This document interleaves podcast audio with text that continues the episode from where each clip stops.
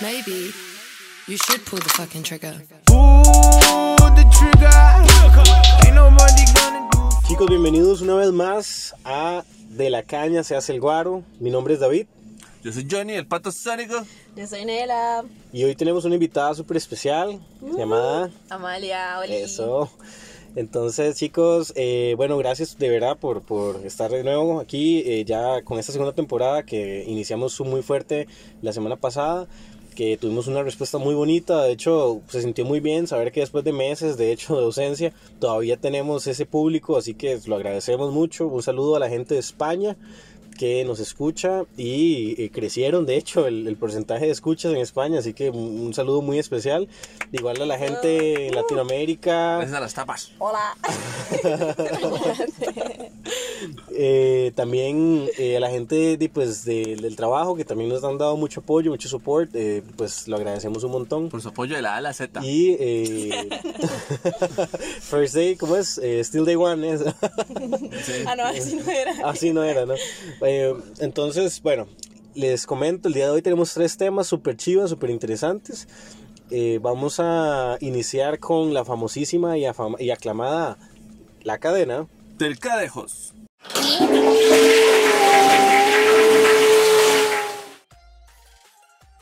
Muy bien. Entonces, este tema es algo que desde pequeño he escuchado hablar, mencionar. Sucedió en un momento en el que yo era muy, muy, muy pequeño, así que realmente no lo recuerdo por eso, lo recuerdo más que nada por una conversación que tuvo mi mamá. Y nuevamente Con- la cadena generacional me choca en la cara porque yo sí estaba vivo cuando eso. Eh, mi mamá es- estaba hablando de eso con mi abuela y yo, pues ya habían pasado muchos años de eso, pero yo eh, pues, no entendía. Estaban hablando sobre la muerte de la princesa Diana. Famosísimo tema de cotilleo de las de las señoras. De las su señoras, tecito. ajá, eso era, eh, no, y café, estaban tomando café con leche. Ah, porque es Costa Rica. Exactamente, en Costa Rica en la tarde se, se toma café. Del otro lado del charco es su teceto. Ajá. Es su good evening. Y justamente de ese país vamos a hablar hoy. Eh, uno de los temas más controversiales eh, del siglo XX y del siglo XXI, inicios del siglo XXI, fue la muerte de la princesa Diana. Y está rodeada de muchos misterios, está rodeada de varias teorías de conspiración que vamos a hablar el día de hoy. Está tan bien hecho que un de Televisa jamás lo hubiera pensado. Exactamente. Así que, eh, bueno, es un tema que nos habían propuesto, yo lo recordé y yo dije, bueno, de fijo, porque tenía como mucho interés en el tema. Me puse a investigar y descubrí un montón de mierda. La verdad, hay demasiada mierda aquí que escarbar y es creo la monarquía que inglesa. Sí. Siempre hay mierda. que demasiado, escarbar. demasiado rajado. Así que vamos a iniciar primero que nada con un poco de el, el background, un poco de, de trasfondo sobre Diana. ¿Quién era Diana? Diana fue la primera esposa de el príncipe Carlos de Gales, eh, quien fue en algún momento heredero directo al trono. no es muy legales. ¿Eh? Zing para el público. Entonces, Tres seguidores menos. ¿no? ay Dios, Ayuda. ayuda. Cancelen a Johnny. No, esto se presta muy fácil y así van a seguir cayendo. Ok, entonces, eh, pues en realidad, eh, como les estaba mencionando, ella fue la primera esposa de Carlos. eh, después ellos se divorciaron y él se volvió a casar. Dígame. La nueva esposa, por así entrecomillarlo, era la novia de él Ajá, antes sí. de que tu mamá te acuñara a la, a, la, a la esposa que él no quería. Exactamente. Entonces, siempre desde la boda de ellos, porque choque generacional, yo presencié esa boda por Teletica, debía de ser a los más, más displeased de toda la tierra. De hecho, voy a hablar un poco de eso también. Fue la catedral de. Eh, ah, sí. Eh, ellos, desde que se casaron, eh, Diana en una, en una conferencia que dio en los años 90, ella dijo, de hecho, se recuerda esa, esa conferencia como una de las entrevistas más memorables de la televisión británica, porque ella habla que desde, el- desde la primera semana de matrimonio ella fue infeliz, súper infeliz, y que el esposo le daba vuelta desde la primera semana de casados. Entonces ella pues asumió su cargo como princesa de Gales, como de hecho tenía muchos títulos reales y ella asumió su responsabilidad de la corona pues con mucho orgullo. Ella había crecido, ser, ella, digamos, ella es de familia real, ella sí es de, de, de ella es hija de un conde, un duque, si no me equivoco. Eh, Pura sangre azul. Exactamente, ella sí era parte de la realeza, por decirle así, eh, y pues ella estaba muy orgullosa de representar a la corona. Como princesa, ella representaba a la corona en tema de, de, de- de, digamos, viajes en el exterior, como decir, eh, a nivel de temas de relaciones internacionales, la princesa Diana representó muchas veces a la corona. Entendamos una cosa, digamos un poco de contexto. Desde el siglo XVI, XVII, bueno, no me acuerdo de qué siglo básicamente, que es cuando el pueblo británico se alza en contra de la, de la monarquía, que es cuando era lo que destilaba en ese entonces, a levantarte contra tus monarcas. La familia real tiene un rol básicamente de tu mendigo con privilegios. O sea, ellos no aportan nada a la vida más que un título y una cara bonita que representa el antiguo régimen que tenían los británicos. Ellos Total. literalmente no tienen como que así como que mucho poder legal, pero sí, se ven bonitos en las estampitas del correo. Exactamente. Un dato curioso, la entrevista que les menciono fue en 1995. Ella tuvo pues una infancia realmente bastante acomodada, era, era hija del conde, eh, ya les digo, Spencer. eh, en Inglaterra era pues, parte de la aristocracia británica, ¿verdad? Entonces di, siempre tuvo plata, siempre vivió muy acomodada, pero algo la caracterizaba, era muy humilde y no, no era como típica niña rica aristo- de la aristocracia, ¿verdad? De no me toques, no me volvás a ver, no me hables, sino que ella eh, daba mucho, o sea, tenía mucha compasión, mostraba mucha compasión. Tanto así que eh, ella fue la primera figura real en ser fotografiada junto a una persona infectada por el virus eh, del SIDA. Entonces, eh, di, pues eso fue un boom, ¿verdad? Más que nada en los 90 cuando se acaba de morir Freddie Mercury, vuelve a estallar la, la epidemia, bueno, ya para ese momento en una pandemia. Eh, estamos hablando de que... Adiós, Freddy. Y, o sea, pues para ellos eh, eh, eso fue como un gran shock. Ahora, vamos a hablar un poco también sobre la reina. La reina Isabel... La es- reptiliana por excelencia. eso es para otro tema.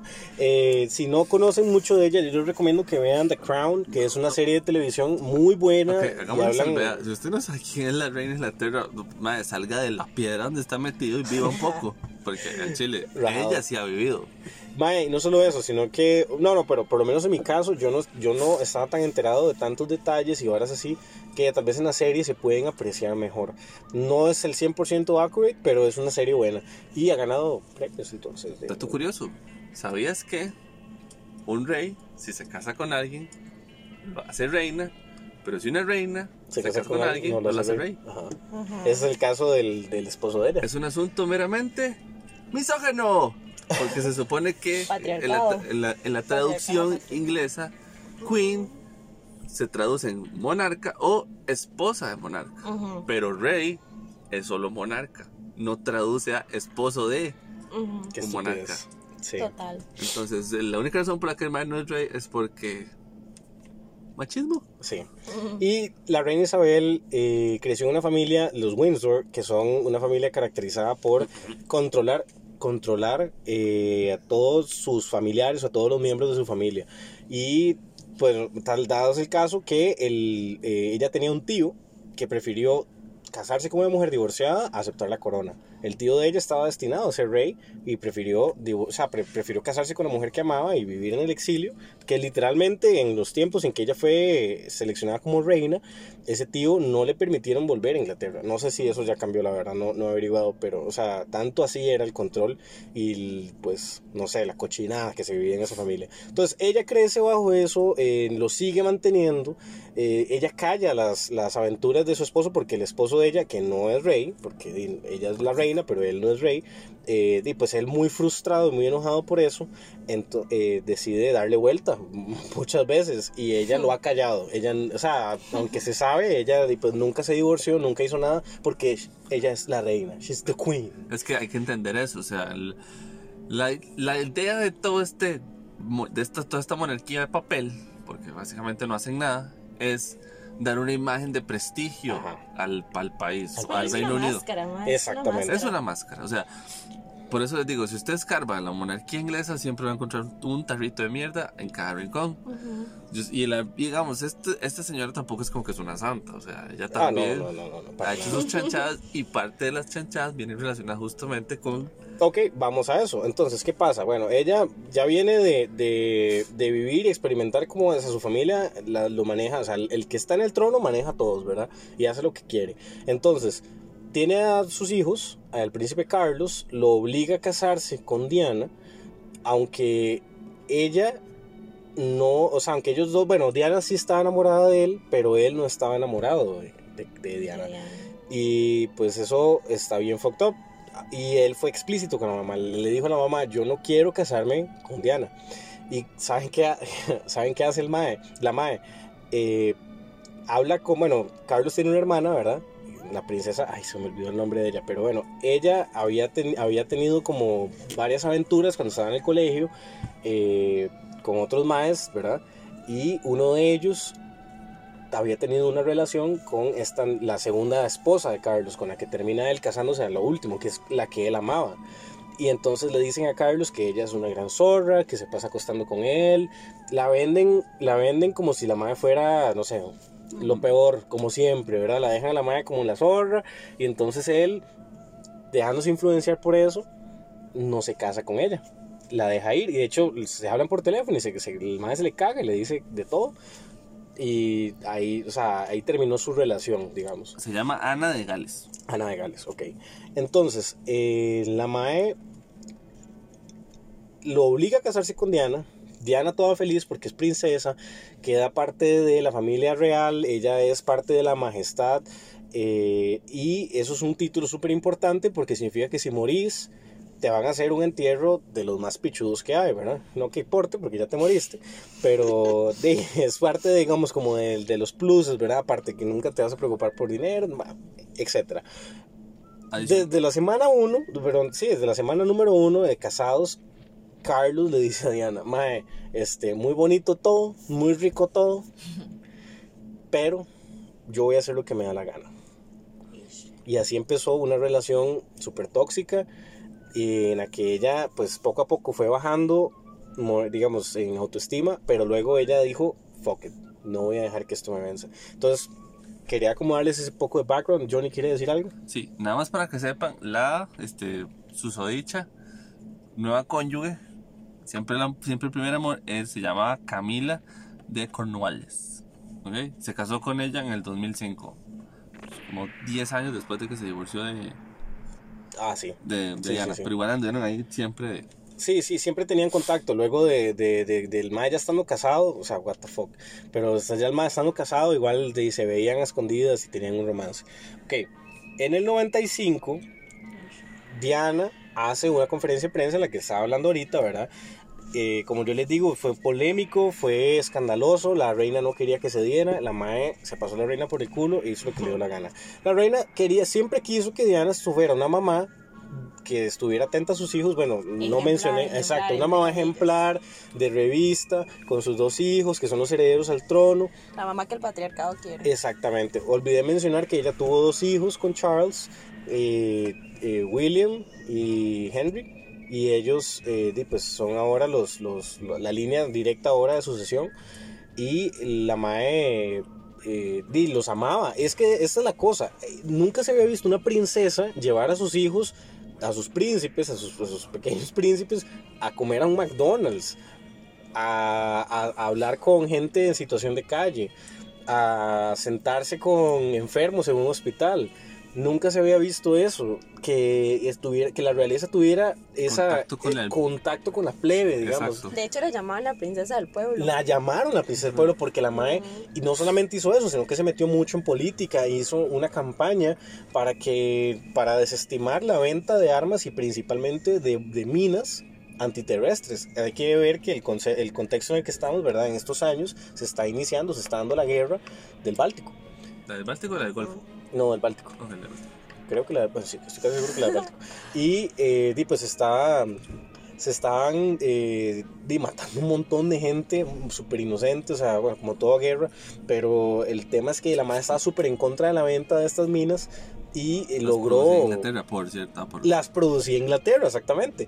Entonces, bueno, eso es algo que vamos a mencionar más adelante. Pero bueno, la cosa es que ella estaba súper en contra de eso. Y la reina no lo soportaba. La reina estaba súper harta de eso. Entonces, en el 95, volviendo ya al tema, ella da este discurso donde ella habla sobre todo lo que ella está sufriendo. Sobre cómo el estrés de, de- de ver cómo ella, pues la- el esposo se la burla y la hace mierda siempre, la llevó a, a- a, digamos, a tener una baja autoestima, tanto así que ella llegó a ser bulímica por un tiempo.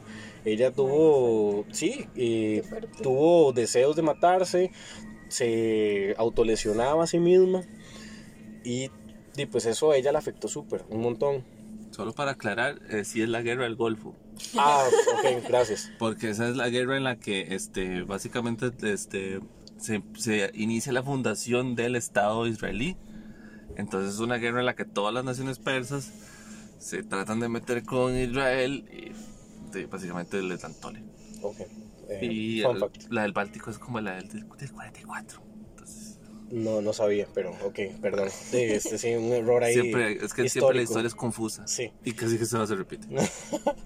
Eh, ella había sido víctima de acoso por diarios, por fotógrafos, paparazzis y periodistas. Y ella se refirió a- al escaso apoyo que le daba la reina o la familia real principalmente. Como decir, ella estaba sufriendo y a nadie le importaba. Ok. En el 96 se hace oficial la separación y el divorcio de Diana y Charles. Charles, al poco tiempo después, bueno, cabe mencionar esto, una persona de la familia real no se puede divorciar. Él por haberse divorciado renunció a la corona. Le dijo a la mamá, fuck you. Y renunció a la corona. Eso entonces ya fue una gran vergüenza. Pero entonces Diana, ya al haberse divorciado, conservó el título de princesa de Gales. Porque era una persona muy querida, era una persona, figura pública y política y era, era, era clave para que la madre se quedara. Entonces, ¿qué quería la reina? Y le dijo, como madre, vea, bueno, ya listo, te divorciaste, felicidades, puedes coger con quien te dé la gana, pero por favor, sea una mamá ejemplar, haga las barras calladito y que nadie se dé cuenta. Porque digamos que ya era mucho con que el propio hijo dijera a la mierda esto, me voy con la que yo quiero en realidad, como para que llegara su, su, ¿cómo es el término? ¿No era? ¿No era? Creo que no era. Que no era.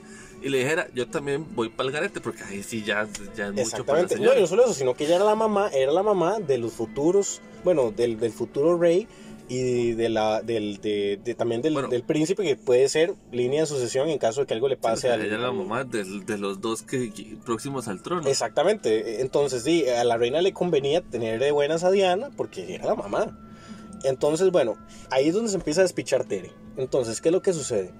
Eh, el, eh, bueno, eso fue, sucedió el 28 de agosto de 1996. Diana se divorcia.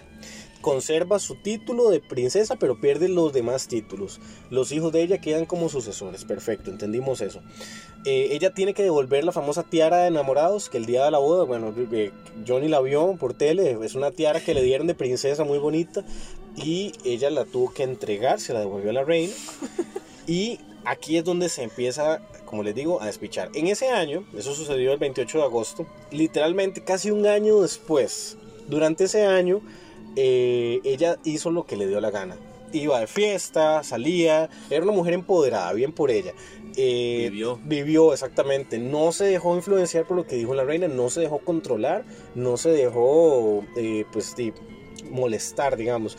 Y entonces, el 31 de agosto de 1997, mientras ella proactivamente apoyaba lo de las minas antiterrestres, mientras ella viajaba para ayudar gente con SIDA, mientras ella viajaba para ayudar a gente, bueno, a niños pobres en África, con hambre, llevándoles comida, durante ella, mientras ella haciendo cosas eh, proactivas, digamos, para la humanidad, muere en un accidente de tránsito. Y aquí es donde vamos a hablar de las posibles Aquí es donde teorías entra de conspiración. Tu cadena del cadejos. Ajá. Toda esta mini biografía era para llegar a esto. Entonces, ¿por qué se dice que hay mano sucia en este accidente? Bueno, vamos a hablar de varias cosas. Principalmente vamos a hablar sobre el conductor llamado Henry, Bueno, creo que más, Henry Paul. más importante que el conductor, hay que entender quién con era, quién, con quién andaba, en ese momento. Pero porque ese es el a, a eso también, eso detonante. también quiero aclararlo. Ella en ese momento era novia de un tipo llamado Dodi, Dodi Alfayet. Alfayet. Era hijo del dueño del Hotel Ritz, en la- bueno, de la cadena Ritz, y es un magnate millonario egipcio. Ajá, por si no la vieron por el apellido. Eh, el tema es que al ser árabe y de religión árabe, Diana podía llegar a casarse con él, que de hecho supuestamente se estaba especulando que se iban a comprometer, pero ahorita vamos a hablar de la posibilidad de eso.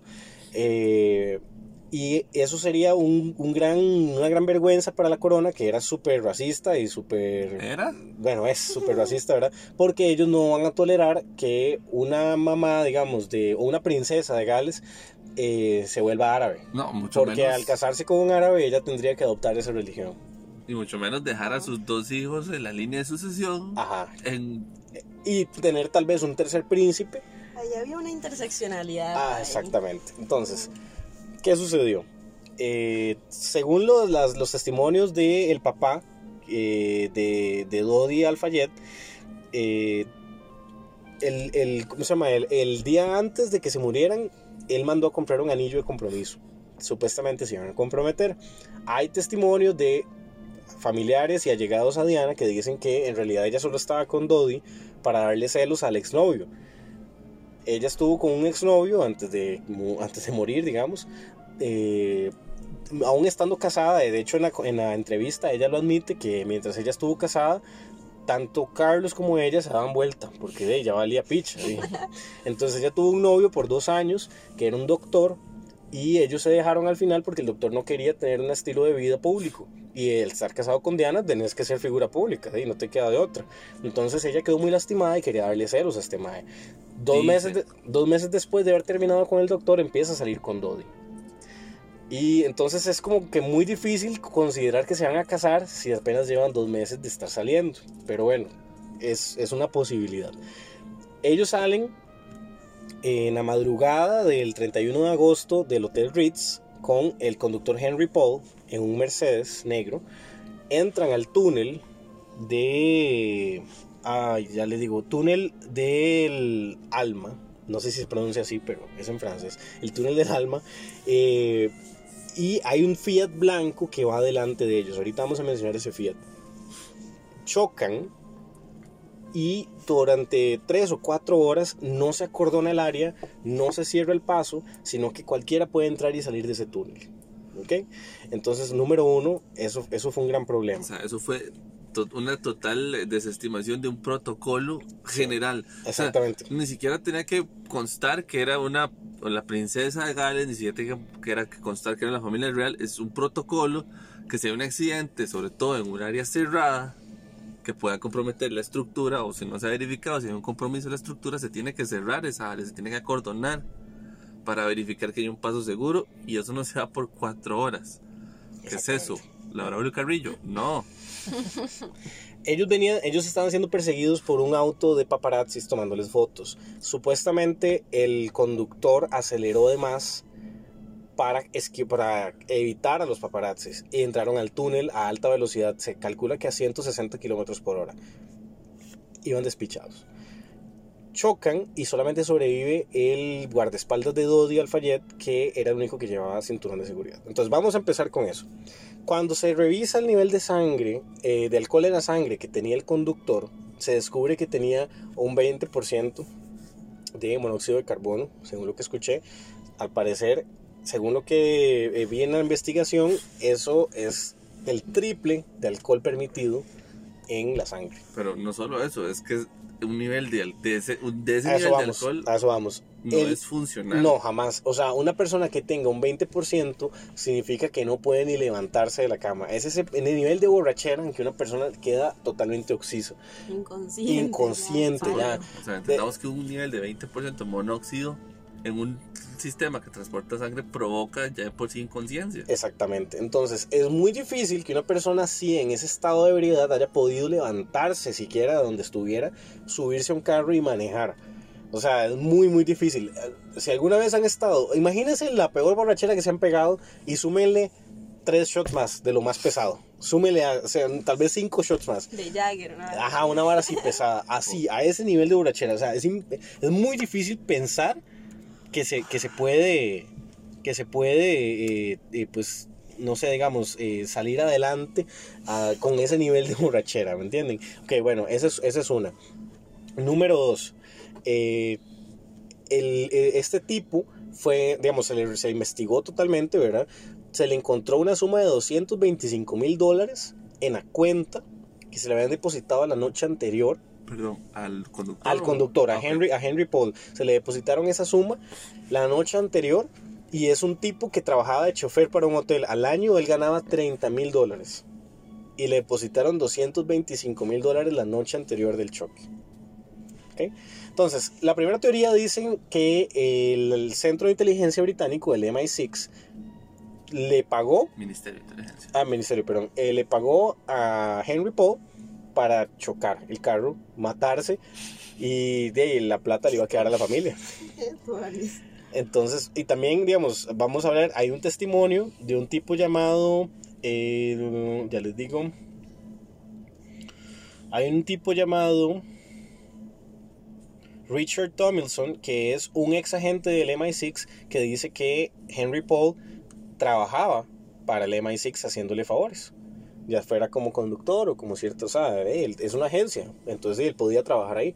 Entonces hay, hay como decir cierta, cierta coherencia con, esa, con, ese, con ese hecho. Mm, Teoría número dos, o el, eh, perdón, sobre la misma teoría, pensando que fue eh, una muerte arreglada por el MI6. Las cámaras de seguridad, que son como 30 cámaras de seguridad que cubren la entrada, la salida y el, digamos, todo el recorrido del túnel, tienen un, eh, y pues tienen una precisión súper importante porque servían para poner multas y eran multas caras. Y en Europa son súper delicados con eso. Sí. Las cámaras que tenían que mostrar cómo se dio el accidente, justamente esas cámaras dejaron de funcionar la noche anterior. Wow. Ojo, la noche anterior, ni siquiera dos horas antes, No. ni 15 minutos. Exactamente. La noche anterior. La noche anterior. Eh, ok, entonces volviendo al tema de la corona, se había dicho, o sea, se había propuesto que supuestamente Diana estaba embarazada de Dodi y por eso se querían casar. Y ya eso sería como la gota que derramaría el vaso, ya sea para Carlos, porque para Carlos eso es una gran vergüenza. Claro, el mal le dio vuelta y ahí nadie le dice nada. Pero ella hace una vida y se va con este tipo y ya tenían que llegarle a cagar la vida, ¿verdad? Pero bueno, ok, listo. Eh, eso es, como lo primero que se habla. El hecho de que Henry Paul haya sido eh, infiltrado o haya sido una persona contratada por el MI6 y le dio muerte a lo que sería eh, Diana. Luego, el Fiat blanco que les mencioné anteriormente es otra teoría de conspiración de un tipo llamado, ya les voy a decir, Un Fiat blanco. Sí, El Mercedes decías que iba a 160 por hora. sí. ¿Cómo putas iba ese Fiat adelante de él? Fiat por default son como literalmente tu, tu carro bodeguero ahí. Ma, yo no hago las, yo no hago las, yo no hago las, eh, yo no hago las reglas, Johnny. yo no hago las reglas. Mae, eh, se llamaba Jean-Paul James Andanson, el propietario de Fiat Uno blanco, que se encontraba en el túnel y fue con el que el, el, el Mercedes chocó. O sea, lo impactó de, De frente, frente. De frente. De frente. Pegaron de frente. Sí. Ajá. O sea, lo que se dice es que este tipo está, est- eh, de hecho este mismo Richard Tomlinson, que fue el que trabajó para el MI6, él dijo que este Mae, eh, Jean Paul James, fue un hitman que contrató el MI6 para matarlos. Y Eh, y miserable. luego de eso, porque nadie lo encuentra, o sea, Jean Paul James nunca nadie lo encontró. Entonces eh, el Fiat 1 quedó ahí, tirado, hecho mierda, pero el conductor nunca apareció. Pues, para el Y estaba a nombre de él. contexto mecánico, o sea, un Fiat Uno literalmente es un carrito Es un carrito Es pequeño. un línea C, Sí. no es su línea, o sea, entendamos, eh, los carros van por línea A, B y C, siendo el A un sedán, como el Mercedes que andaba manejando en ese momento, y un C es un carro compacto, es un carro que por más chancleta que usted le ponga, esa vara no va a llegar ni a los 80. No, pero imagínate que eh, el hecho de que ya el Mercedes fuera a 160, bastaba con que impactara mae, un basurero para que se hiciera mierda. O sea, porque esa velocidad es, es física, física básica. O sea, si vas a 160, digamos que ese Fiat fuera 80, se suman las dos velocidades, Sí, pero, entonces o sea, picha, mae. digo, volvemos al punto, o sea, o sea el, el Mercedes va a 160, right?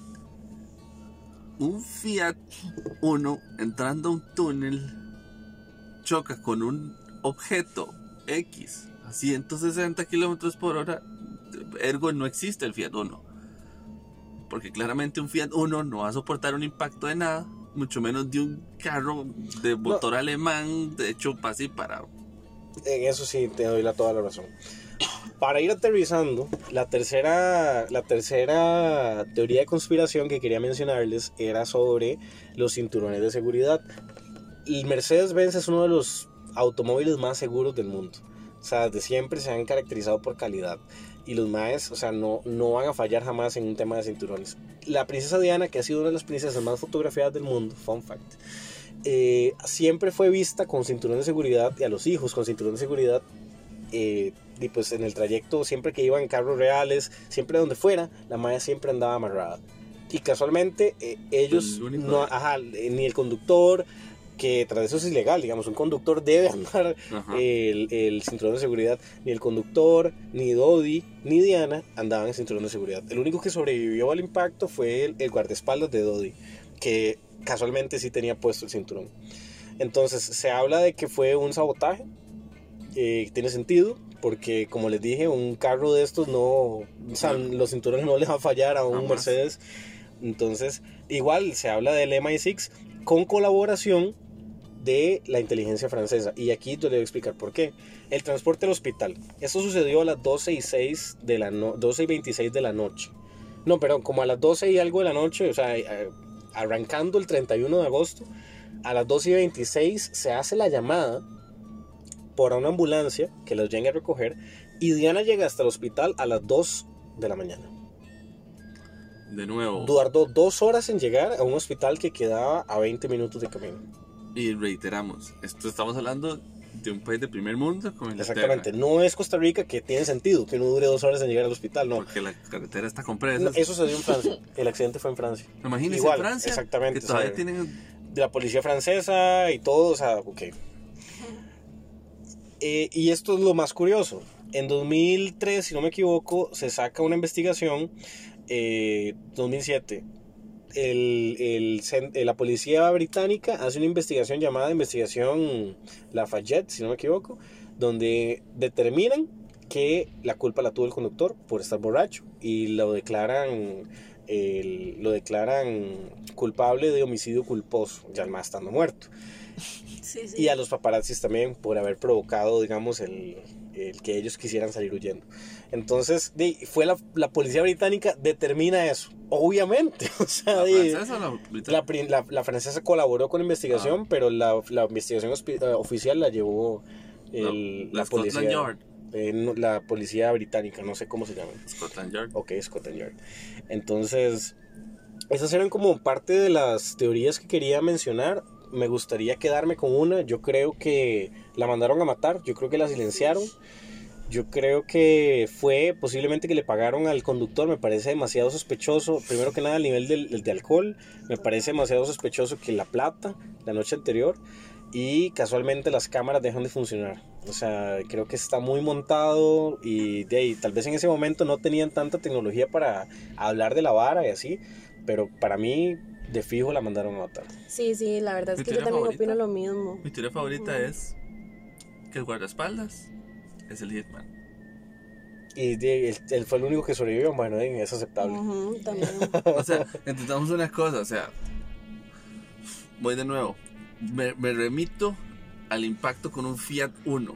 Que para que googleen las fotos, un Fiat Uno no va a hacer un daño sustancial no lo supera. a un Mercedes. Y, es- Sí. y Sí, estamos, estamos hablando de dos horas en las que pudieron haber hecho cualquier tipo de montaje, cualquier tipo de situación. Muy bien, chiquillos, vamos cerrando sección. Espero que les haya gustado este relato. Eh, para mí fue bastante chiva investigar sobre Diana y me hubiera gustado mucho hablar sobre la muerte, pero se nos, se nos acorta el tiempo. Los invito a que investiguen porque fue bastante memoria. O sea, hay, hay videos y todo, fue, fue algo muy chiva. Fue la primera persona que no era parte de la realeza, porque ya estaba divorciada, que le hicieron un entierro real. fue la única excepción que se ha hecho en la historia. Entonces, pues creo que es bastante chido. Y eso fue todo en la cadena. Del Cadejos. Ok chiquillos, entonces vamos a la siguiente sección. Esta sección la va a presentar Nela, que es nuestra nueva integrante, como lo habíamos mencionado en el podcast pasado. Se va a estrenar con un temazo y esta sección se llama Desequilibrio. Me mareo.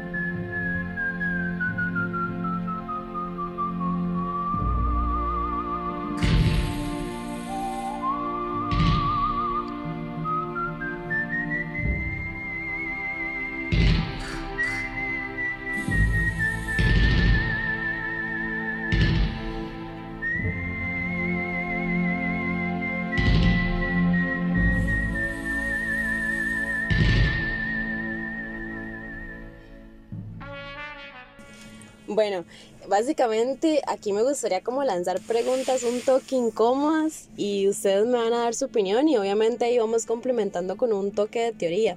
Yo personalmente este, amo este tema, de hecho he investigado al respecto en mi, en mi carrera psicológica y me ha sido muy chiva, entonces... Bueno, la primera pregunta y el tema principal es la sexualidad en las personas adultas mayores. Entonces, me gustaría primero preguntarles, Mae, ¿qué opinan de la gente adulta mayor? ¿O qué han escuchado? Bueno, es bien conocido en los círculos sociales, digamos que las casas de retiro, pues de- son... Soma y Gomorra. Son súper feos, pero también sé que son súper feos. O sea, lo que yo tengo entendido es que son lugares donde abandonan a la gente y, y se ve mucho sufrimiento de parte de los señores porque tienes una familia a la que le diste todo y te van a abandonar a un lugar porque ya no servís para nada. Pero para responderte la pregunta, yo que me crié junto con mis abuelos y que y pues siempre los admiré mucho, eh, yo creo que la gente mayor es gente súper valiosa, que aporta demasiada sabiduría y conocimiento a tanto a una familia como a la sociedad, pero lamentablemente quedan en el olvido. Y todo, todo mundo tiene siempre ese estereotipo de abuelito y abuelita y, y, todo el mundo ve siempre a la abuelita que saca sus, sus galletitas del horno, que su pancito y que venga a jártese 20 kilos de pollo porque lo vemos flaco, pero nadie toma en cuenta las necesidades de abuelita. Exacto. Abuelita, ta- abuelita también quiere ahí de vez en cuando tirarse su, valga redundancia, canilla al aire. Bueno, bueno, dando un toque con lo que dice Dave, ¿verdad? Hablaba un poco de que los excluyen de la sociedad, ¿verdad? No es como un secreto, no es un secreto para nadie que los adultos mayores han sido marginalizados por, por mucho tiempo. ¿Por qué? Porque vivimos en un sistema, ¿verdad? capitalista en el cual nos obligan a producir y a producir y a esas edades piensan que ya un adulto mayor no está para seguir produciendo. Entonces llegan y desechan a las personas literalmente es desecharlas, porque es encerrarlas en un lugar, aislarlas y más, digamos, las, este, los adultos jóvenes con nuestra vida producción, ¿verdad? Entonces hay también un poco de adultocentrismo en esto, ¿verdad? Donde nos dicen, solo los adultos jóvenes pueden bretear, los adultos mayores, chao, ya no sirven. Ma, entonces es algo muy heavy, porque si ustedes se ponen a ver, ma, es gente que todavía es pensante y excluirla de tal forma puede ser algo, no sé, es súper discriminatorio. Y también es parte de los imaginarios este, sociales que hay que los adultos ya no tienen necesidades sexuales. Yo se me agrandó un toque por allá con la pregunta, pero la parte de la sexualidad que han escuchado ustedes de las personas adultas mayores en cuanto a su sexualidad.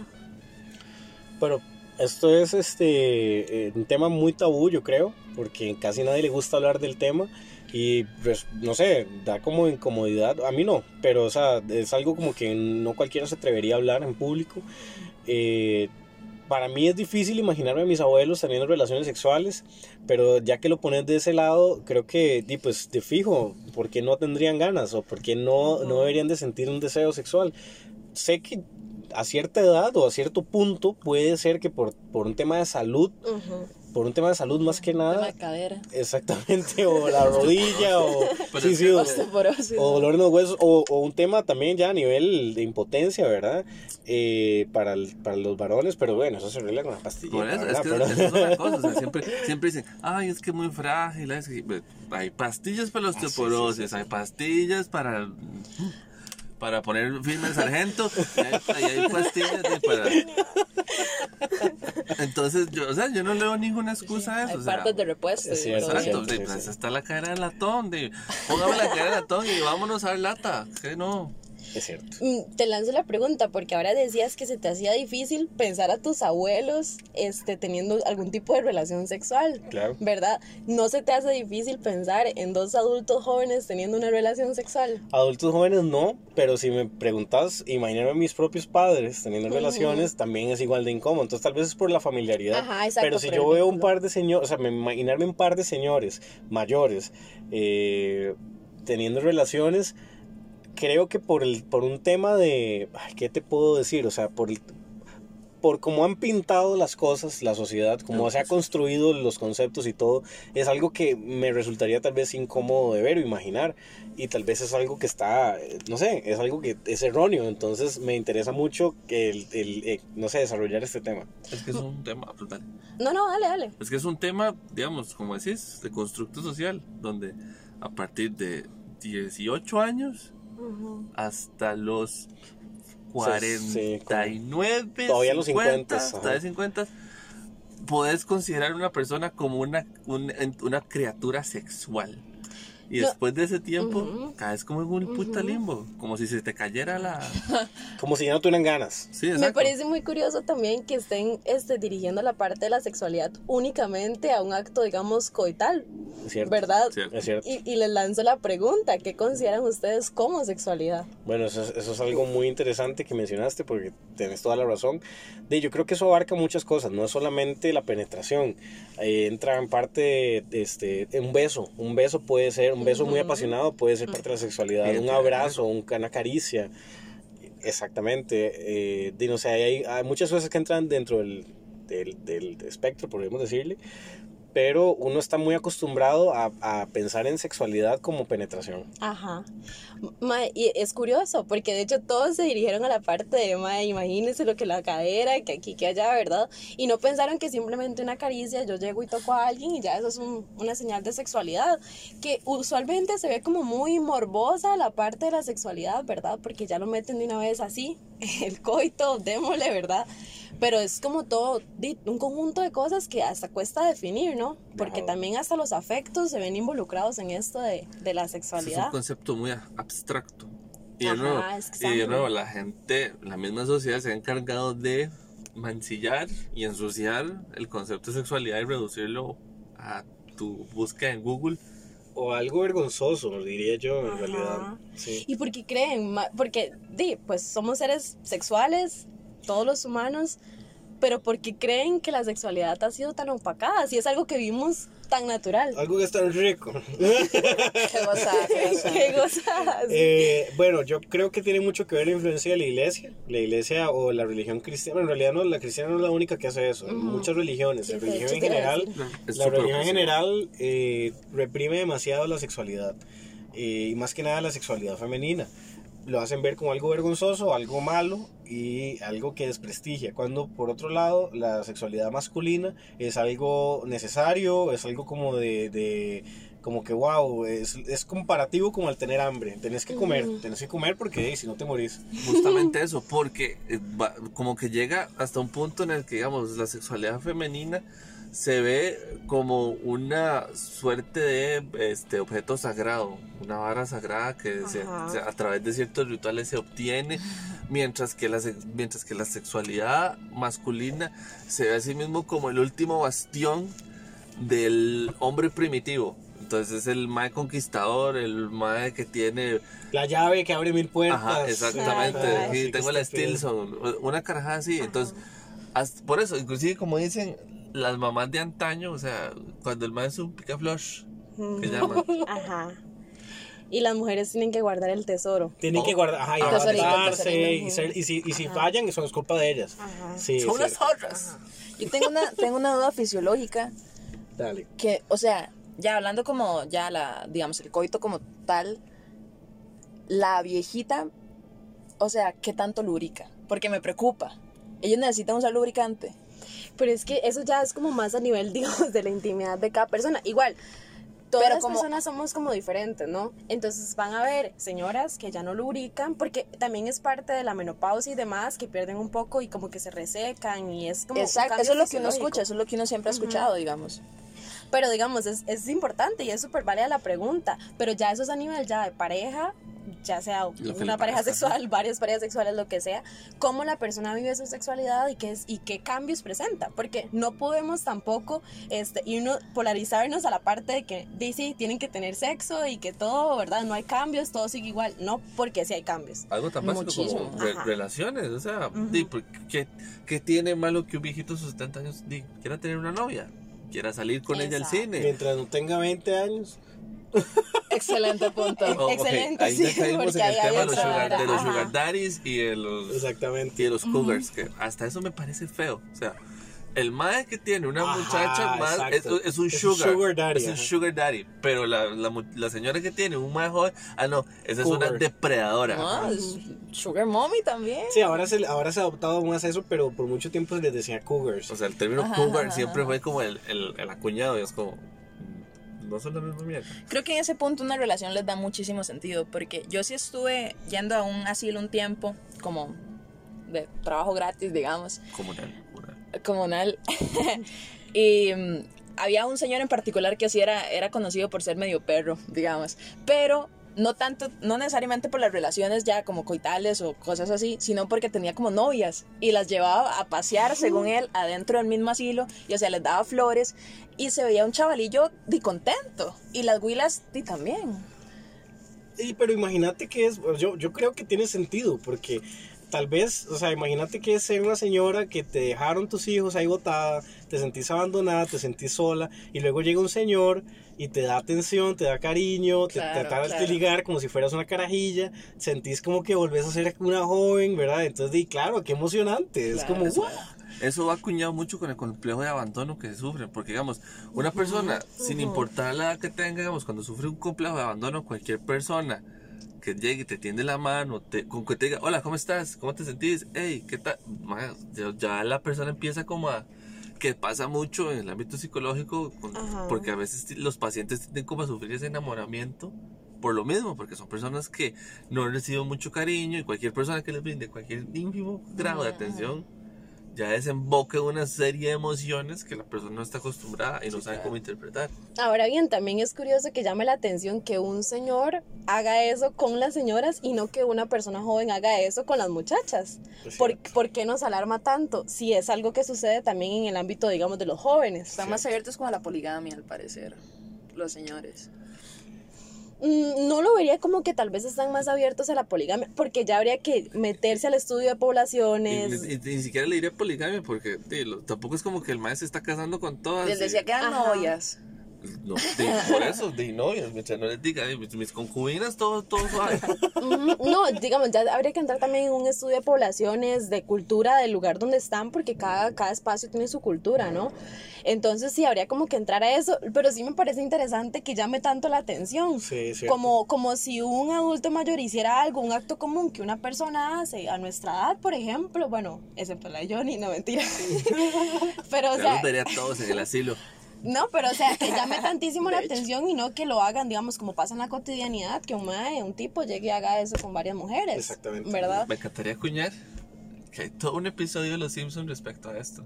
¿En serio? ¿A Chile? Claro. Ajá, El el, abuelo- el- el abuelo y el auto. Que es cuando el abuelo recupera su licencia de manejo para ligar a una de las recién llegadas al asilo. Y es todo esto, justamente todo esto pasa. O sea, el viejillo, ahí es un viejillo que es todo galancillo con su bigotico aquí, bien peinadito, su pelo aquí. ¿No se El mae- trata de ligar a la mamá de March? No, ese es otro. Ah, ok. Ese es otro que, que Homero se friquea todo bueno. y se imagina a los hijos normales. y.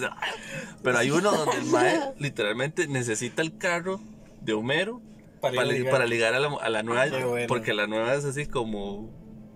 Yo creo que ma, me duele mucho pensar que hay cierta edad en la que uno, y yo creo que o sea, es algo que nos debería alarmar porque para allá vamos todos, o sea, Total. y hay una cierta edad en la que una persona deja de tener validez. O sea, hay, hay señores que lamentablemente a cierto momento dejan de tener validez para, la, para todo. Ya no pueden ligar, ya no pueden trabajar, ya no pueden manejar. Porque están marginados. Y Exactamente. marginados. En Los Simpsons también sale esa parte. Literalmente hay un episodio cu- cuando Lisa quiere hacer la muñeca. Ah, cuando Lisa quiere hacer Lisa su Corazón de León. Lisa Corazón de León y el abuelo quiere volver a tener su validez. Entonces Ay, no. Lisa se sienta en la, en, un- en la mesa de la cocina y dice, ay, soy muy, soy muy joven, nadie me escucha. Y llega el abuelo y hace, soy viejo y nadie me escucha. Y llega Homero y hace, tengo, estoy entre 30, 25 y 40, todos tienen que oír lo que digo, aunque no importe. Ma, y es que es Latas de cierto, maíz. es que es cierto, de hecho ahí trae una crítica social increíble, ¿verdad? Porque los niños no funcionan por niños, ¿verdad? Acá entre comillas, y les solemos decir, son el futuro, no son el presente, no, los niños no son el presente, son el futuro, ¿verdad? Y llegan los adultos mayores Que y son que el ya, futuro. El pasado. Ajá, ya no, que ya pasaron. Entonces, como ya no están en esa época de producir, ya pasaron, ¿verdad? Entonces, somos los adultos jóvenes los únicos que tenemos como ese poder, por así decirlo, de actuar y de que nos pongan atención. Entonces, ver los dos, las dos partes, los niños y los adultos mayores, y cómo también a los adultos mayores se les infantiliza, Cierto, ¿verdad? Porque cierto. vuelven a ser, de hecho, esta frase es súper común. Dicen, ay, es que uno vuelve a ser niño cuando se hace adulto. Tiene mayor". relación con, el, con la cantidad de adultos mayores, eh, o el, no, no, no, estoy bateando, no sé si hay un crecimiento, pero tendrá que ver con algún crecimiento en casos de demencia senil. Es que lo que pasa es justamente que la mayoría de personas con este tipo de demencia senil que necesitan a huevo una atención especial, que a veces no es que la familia los abandone, pero es que la familia no puede lidiar con ellos, Que también es súper cae, caen en el sistema de, de atención de, de los centros. Entonces, di, obviamente, uno va a notar un picotazo de gente con demencia senil en ese tipo de asilos, pero es por lo mismo, porque, digamos, a menos que usted sea un hijo de Otto Guevara, maldito perro, y entonces se plata para contratar a su propio asistente, o sea, un- una persona adulta mayor, hay que mandarla a un asilo. No, aquí cabe rescatar, ¿verdad? Y que es súper importante para ya ir cerrando también, que hay que diferenciar, mm, hacer adulto mayor no es sinónimo de tener una enfermedad. No, no, eso estoy Entonces, seguro. sí, sí. es, hay que también, a como nos puede dar adultos jóvenes una enfermedad y nos tenemos que eh, dar cuidados este, diferentes, puede pasar con los adultos mayores. Entonces, sí, es como, como para meditar, ¿verdad? Ese asunto de que usualmente relacionamos a un adulto mayor con una persona enferma. Y no, ¿verdad? Hay como diferencias, Correcto. igual sigue siendo persona, ¿verdad? No siempre tiene alguna condición de salud. Y son de quienes deberíamos aprender, Exacto, digamos. exacto. Y lo digo yo que, en- no sé, tuve la bendición de, de criarme con mis dos abuelos eh, y en paz descansen los dos, los- tanto por el lado de mi mamá, por el lado de mi papá, mis dos abuelos ya fallecieron. Eh, quedan mis dos abuelitas que siguen siendo increíbles y de ellas he aprendido tanto y son señoras que si bien es cierto, en nunca, o sea, no, no toda mi niñez fueron adultas mayores, pero sí gran parte, gran parte de mi adolescencia y ahora de mi adultez, digamos, son son adultos mayores que tienen tanta, con tanto conocimiento y tanta sabiduría. Yo ahorita disfruto tanto sentarme a hablar con mi abuela, digamos. Es el colmillo de la es vida. increíble y que me cuente varas, tantas historias, o sea, para mí eso es lo mejor. Ese es un detalle muy importante, que la gente, la gente a veces olvida, que lo que a veces la- lo- los viejitos les falta en energía, lo superan en pericia. Se Exactamente. tienen así, el colmillote de mamut, así, que se las saben de todas, todas, porque ya las han vivido. Ajá, total. Bueno, ya este más o menos fue como el tema, es un tema súper amplio, ¿verdad? Claro. Podríamos abarcar Demasiado horas acá rajado, esto hablando. pudo haber durado todo el podcast. Ajá, pero, pero di, sí, por, es, por eso sería, digamos, por ahorita y di, sí, comenten ahí. Me gustaría que tuviéramos un tema de, de sexualidad en adultos mayores Ajá. 1.2 o Sí, sí. estaría muy tuanis. Hablar de la página Lemonade, total. que si no saben cuál es Lemonade, búsquenla, se van a divertir mucho. Sí, sí, no, Tanis, bueno, entonces, gente, entonces ya estamos cerrando el podcast Cerramos de sección. hoy. Esto, esto pues eh, fue un, el inicio, digamos, o la introducción de Nela al podcast, el, su, su aporte y la verdad estamos súper eh, felices. Es un Yeah. tema que queríamos tener hace tiempo, digamos, y, y pues tal vez ella que tiene su conocimiento técnico en esto, ¿verdad? Y pues nos da su punto de vista y está genial. Entonces, eh, chiquillos, vamos cerrando. Les recuerdo que tenemos un Twitter. eh, pueden escribirnos, pueden comentarnos. Si tienen temas o ideas o algo que quieran que hablemos, escríbanos por ahí. Y eh, había que saludar a alguien. ¿No? ¿No? Vamos a saludar a Leiva. Ajá, un saludo a Leiva, eso. Y No, no. esto de- está el concurso que estaba la temporada pasada. ¿Cuál es el concurso? La metida de pato. Ah, ok. Encuentren eh, el error, encuentren sí. la palabra mal pronunciada. Uy, mae, yo- fijo soy Claro, yo porque y nada más para mencionar Douglas. un pequeño anuncio, un pequeño anuncio. Vamos a tener una nueva sección próximamente donde vamos a hablar de casos de en Costa Rica que quedaron impunes, casos penales que quedaron impunes por mala praxis. Eh, así que eso se va a llamar impunidad tica. Y chiquillos, con eso nos despedimos. Muchísimas gracias por todo. Son los mejores. Hasta luego. Chao.